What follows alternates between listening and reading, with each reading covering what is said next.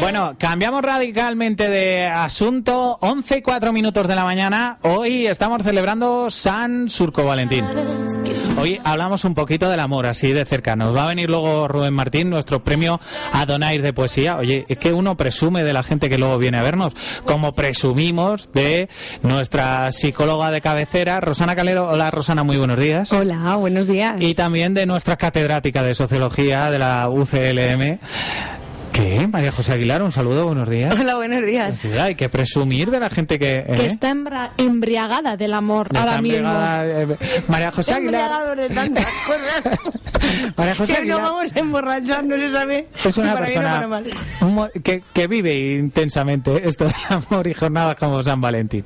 Bueno, eh, luego estaremos poniéndonos un poco más blanditos, luego nos pondremos más blanditos con Rubén Martín, pero eh, queríamos hablar con nuestra socióloga y con nuestra psicóloga, juntar a las dos para eh, hablar de la importancia del amor y de las relaciones personales. Al final eh, vamos a llevarlo todo un poco al plano de la sociología, pero también en cierta manera de la psicología y al final del todo también de la crisis. Esta crisis económica eh, está teniendo, mm, bueno, pues una particular salida, especialmente en nuestro. Hemos hablado muchas veces de la cultura mediterránea y también latina, que se refugia mucho en la familia, y esa familia al final está siendo la red que está permitiendo sobrevivir a mucha gente en el plano económico, gente que está pasando por arduas dificultades y que, bueno, pues eh, no ha quedado más remedio que volver al hogar familiar o que eh, la propia familia sea su sustento y le vaya generando ayudas o mm, regalos o subvenciones o llámenlo como ustedes quieran. Entonces yo quería hablar de la importancia de las relaciones personales en, eh, en contra de esta crisis, como algo opuesto, como un elemento.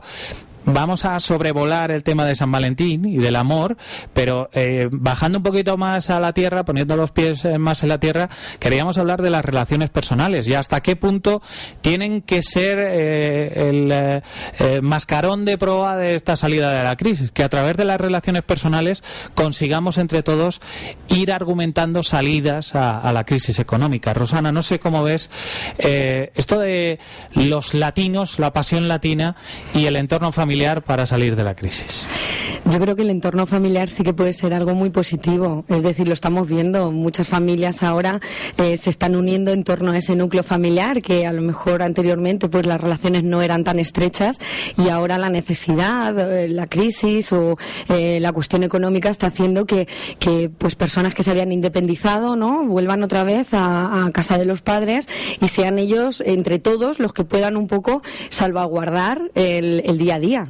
¿no? Entonces yo creo que de aquí también van a surgir eh, en las relaciones, va a haber un modo diferente de ver las relaciones, tanto personales como de pareja, como también las relaciones familiares.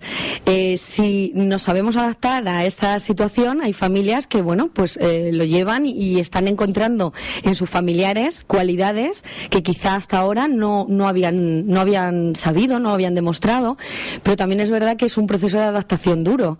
Y sí que es verdad que hay muchas familias que lo están pasando realmente mal. Claro, porque esto de decir con treinta y tantos años tengo que volver al nido familiar Claro.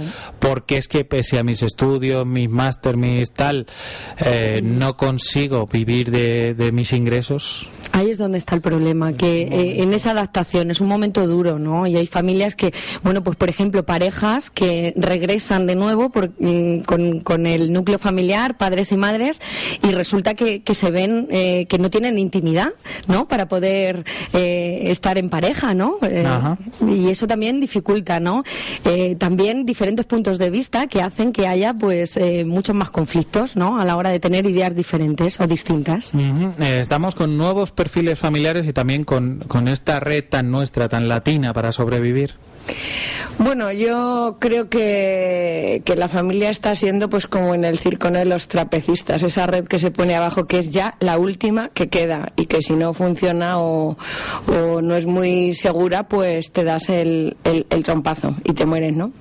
Eh, yo creo que que lo bueno de, las relaciones en general, no solo de, las familiares, de las relaciones personales, pero especialmente el, vínculo familiar, lo que tiene de positivo, de nutritivo, es el, apego, el afecto, que creo que no se debe romper a lo largo de, de la vida.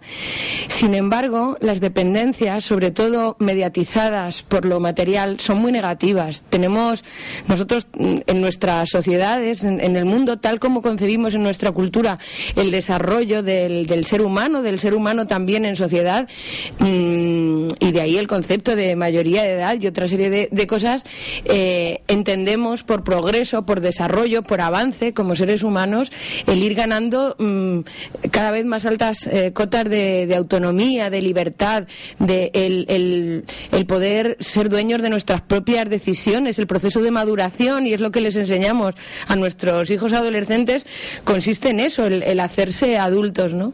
Y yo mucho me temo que este retorno provocado por esta crisis, porque no es una decisión autónoma, no es una decisión mm, provocada por la necesidad de cuidados a personas dependientes u otra serie de cosas que, implican un periodo de adaptación, pero no son en sí, eh, mm, no son vividas como una vuelta hacia atrás, pues yo creo que es muy negativo. Y yo creo que será una de las consecuencias que a medio y largo plazo pues, no se van a ver ahora y muy inmediatamente porque se está en ese proceso de, ayuda familiar de emergencia, pero que van a traer muchos problemas. Mm, por ejemplo, en Cuba, que no hizo, eh, cuando la revolución del 59 una verdadera reforma urbana en la vivienda, es uno de los países latinos que más índices de divorcio tienen. ¿Por qué?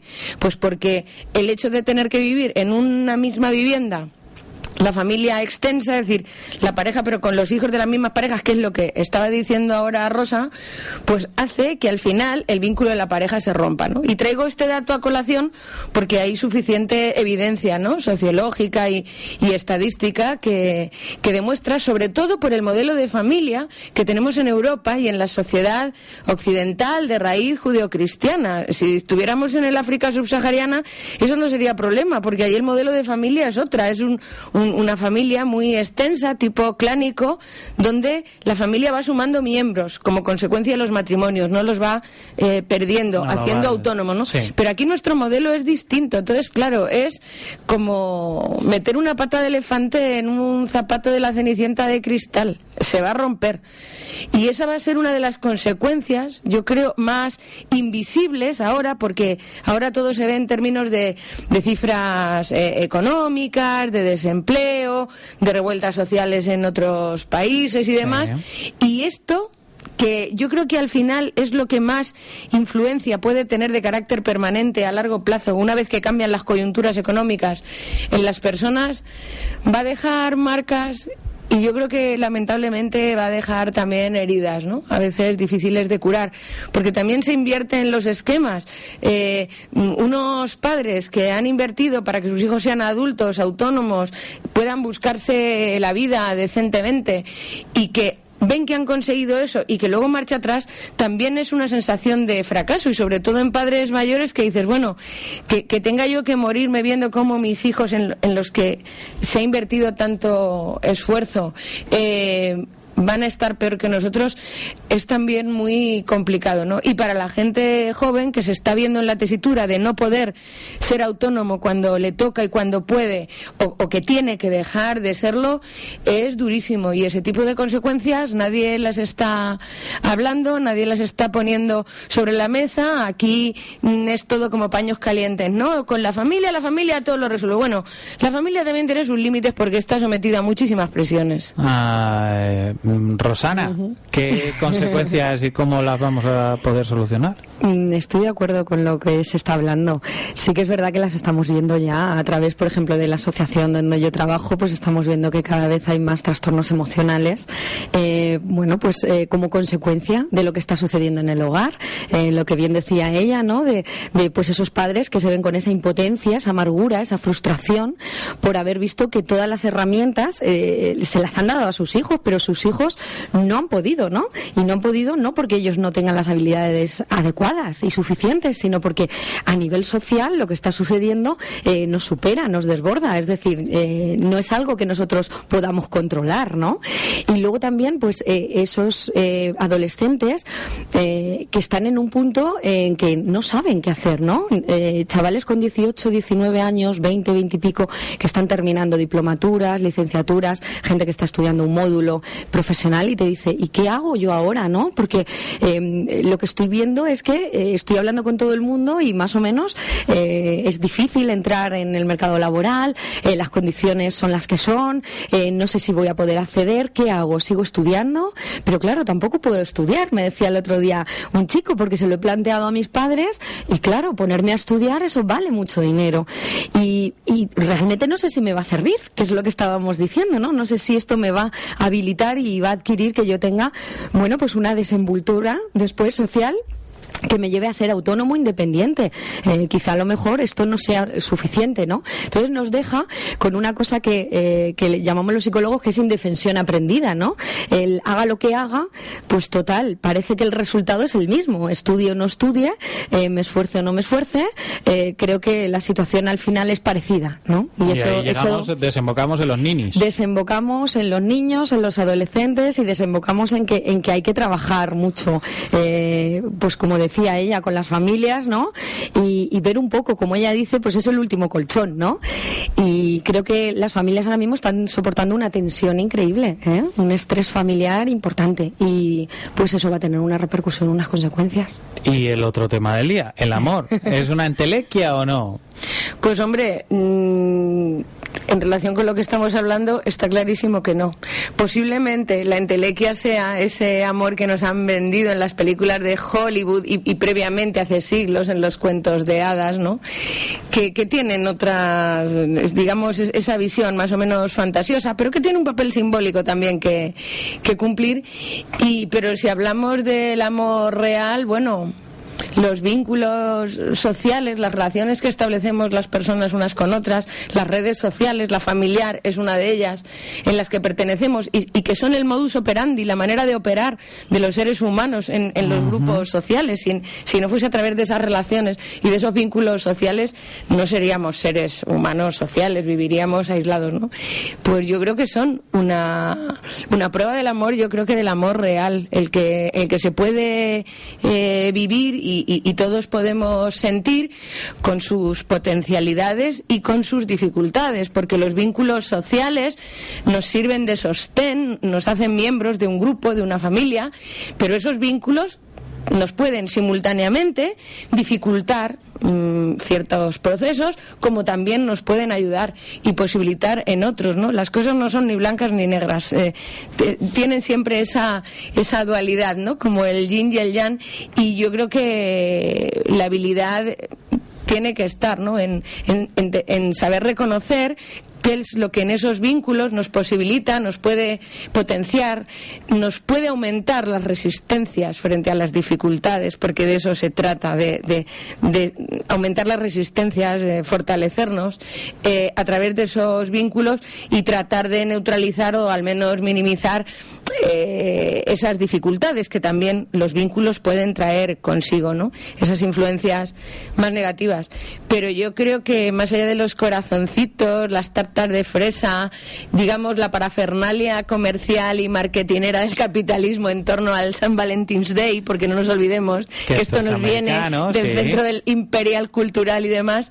Eh, bueno, por suerte el amor, por más que lo quieran eh, edulcorar y convertir en algo de papel envoltorio de celofán, yo creo que que viene a ser ¿no? la sabia de las relaciones.